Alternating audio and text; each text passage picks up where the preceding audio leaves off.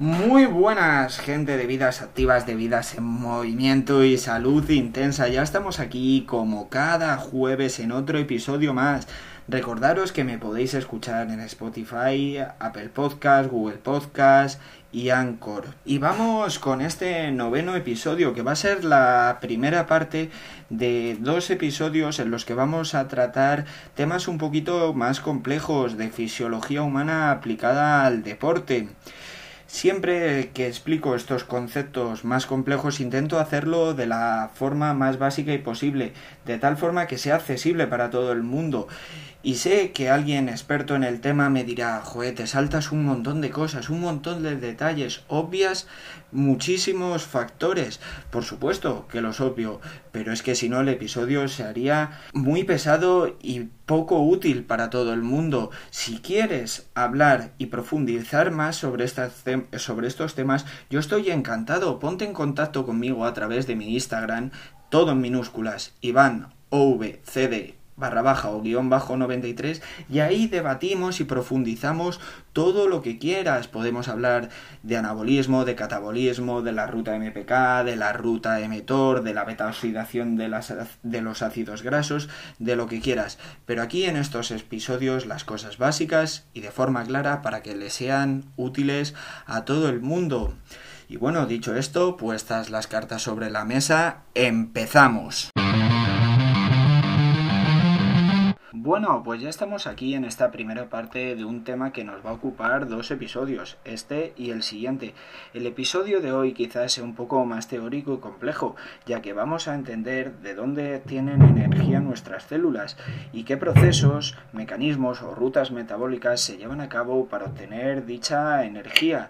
Este tema es interesante ya no solo por curiosidad o por, o por conocer cómo funciona mejor nuestro organismo, sino porque en el siguiente episodio conociendo esto, podremos sacar nuestras conclusiones prácticas dentro del mundo del deporte, el entrenamiento y el gimnasio. Lo primero que tenemos que entender es cómo obtienen energía nuestras células. Y bien, todos los alimentos que ingerimos llevan unos procesos de digestión, de degradación para llegar a nuestras células en forma de glucosa. Bueno, pueden llegar en forma de otros sustratos, pero para no hacer más complejo el tema, vamos a pensar que llegan siempre en forma de glucosa. Una vez en nuestra células, esta glucosa va a pasar por unos diferentes procesos metabólicos con el fin de obtener ATP. ¿Qué es el ATP? Es la molécula básica de energía en nuestras células. Este ATP recibe su nombre de adenín trifosfato y vamos a imaginarlo como una cadena de diferentes eslabones, donde tiene un primer eslabón de adenina, que es una base nitrogenada que va unida a otro eslabón de un azúcar de 5 carbonos que es una pentosa. Estos dos primeros eslabones no son tan importantes. Los que sí son importantes son los tres siguientes, que son los tres grupos fosfato, adenín trifosfato. ¿Por qué son importantes? Porque la energía está contenida en los enlaces de esos tres grupos fosfato. ¿Y cómo se va a liberar esta energía contenida en los enlaces? Pues descomponiendo la molécula de ATP en una molécula de ADP, donde va a tener su base nitrogenada adenina, su pentosa y solo dos grupos fosfato, dejando un grupo fosfato libre. Y al romperse este enlace es donde se produce la magia, es donde se libera la energía. Y esta es la forma básica de obtención de energía de nuestras células. Una vez que hemos comprendido qué es el ATP y cómo se divide en ADP y un grupo fosfato para liberar energía, tenemos que entender cuáles son los procesos que lleva a cabo la glucosa dentro de nuestras células para formar ATP. Y existen tres procesos, mecanismos o rutas metabólicas para la degradación de la glucosa en ATP. Estas tres rutas son la ruta aeróbica, la anaeróbica láctica y la anaeróbica aláctica. Dependiendo del esfuerzo a realizar, se van a activar una, unas u otros mecanismos porque va a depender mucho de la duración del esfuerzo y de su intensidad para que nuestras células realicen un proceso u otro. Y esto es importante entenderlo porque si queremos sacar una aplicación práctica para el entrenamiento, tendremos que saber qué ruta se activa en función del esfuerzo que estamos realizando. La primera ruta a comentar es la ruta aeróbica. Se llama aeróbica porque se realiza en presencia de oxígeno y cómo la molécula de glucosa se va a oxidar con el oxígeno hasta obtener energía, CO2 y agua. Tenemos que entender que esta ruta lleva un montón de procesos y que es una ruta por así decirlo, un poco lenta, pero eso sí, tiene un rendimiento energético bastante importante, ya que cada molécula de glucosa va a producir 36 ATP. Como conclusión de esto, podemos sacar que esta ruta es para esfuerzos prolongados en el tiempo, esfuerzos superiores a 3, a 4, a 5 minutos y que no sean de una intensidad tan grande, esfuerzos que se conocen como aeróbicos. Pero ¿qué ocurre si el esfuerzo a realizar requiere de un proceso mucho más rápido, inferior a los 3 minutos?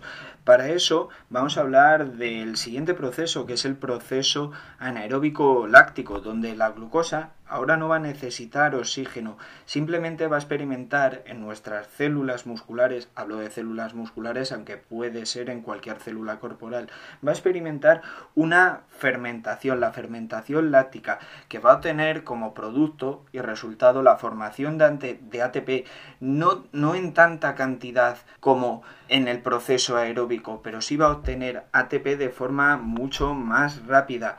Y como producto o sustrato de desecho va a obtener el, ácido láctico o lactato, que no es 100% un producto de desecho, porque luego irá al hígado y se filtrará mediante el ciclo de Cori, pero vamos a pensar que es un producto de desecho.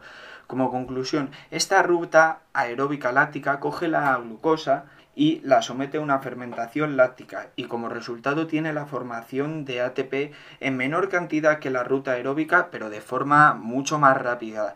De hecho, esta ruta es útil en esfuerzos que van de 30 segundos a 2-3 minutos y es importante para muchos deportes interválicos como por ejemplo se me ocurre los deportes de equipo como el fútbol, el balonmano, o, por ejemplo, ya que hablo siempre de CrossFit, pues un entrenamiento interválico es muy necesario tener esta ruta activada. Y vamos con el último mecanismo, proceso o ruta para la obtención del ATP y es la ruta anaeróbica aláctica.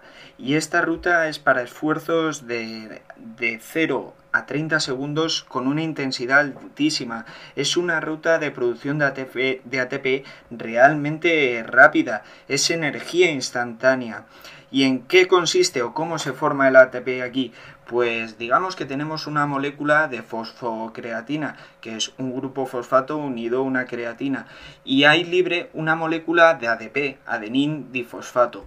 La fosfocreatina cede su grupo fosfato para que se una al ADP y se forme la molécula de ATP, que recordamos es la molécula básica de energía, el ATP, y quedando libre, libre la creatina. Y así se forma la molécula de ATP mediante esta ruta, que como ya hemos dicho es para esfuerzos de altísima intensidad y en muy corto espacio de tiempo, de 0 a 30 segundos.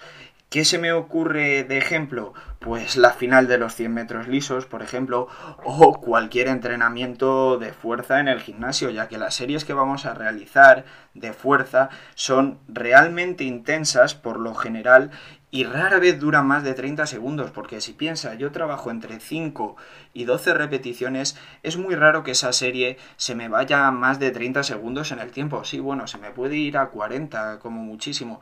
Entonces, es este sistema de aporte de energía es realmente útil para el entrenamiento de fuerza en el gimnasio, porque nos va a aportar esa energía súper rápida para ese esfuerzo muy, muy intenso de cada serie que realizamos. Ah, y antes de acabar de explicar esta ruta, sí tengo que destacar que en esta ruta no hace falta la glucosa para la formación del ATP, simplemente hace falta la fosfocreatina y las moléculas de ADP que se encuentran libres en nuestras células. Es una ruta que no requiere de la glucosa. Su producción de energía es muy instantánea y para esfuerzos muy intensos, pero su rendimiento no es grandísimo, no produce muchísimas moléculas de ATP.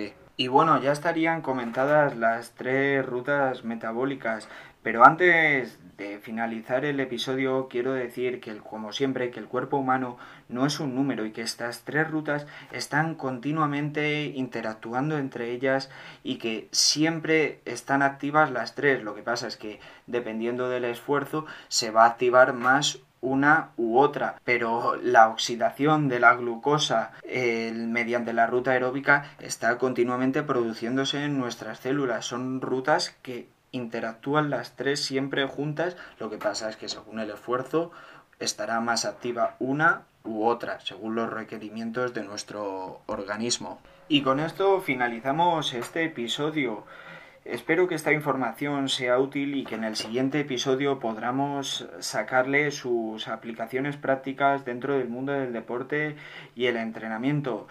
Y antes de despedirme, deciros que si queréis comentar estos temas, charlarlos conmigo de forma más profunda, podéis contactar conmigo a través de mi Instagram, todo en minúsculas, Iván CD barra baja o guion bajo 93 y allí estaré encantado de hablar de estos temas porque realmente a mí me apasionan y me gustaría muchas veces comentarlo de forma más profunda pero creo que se podría hacer muy pesado de, de escuchar y no sería ni la mitad de útil para la mayor parte de la gente. Así que nada, nos despedimos aquí, nos seguimos escuchando en próximos episodios y por seguir creciendo, seguir construyendo y a volar.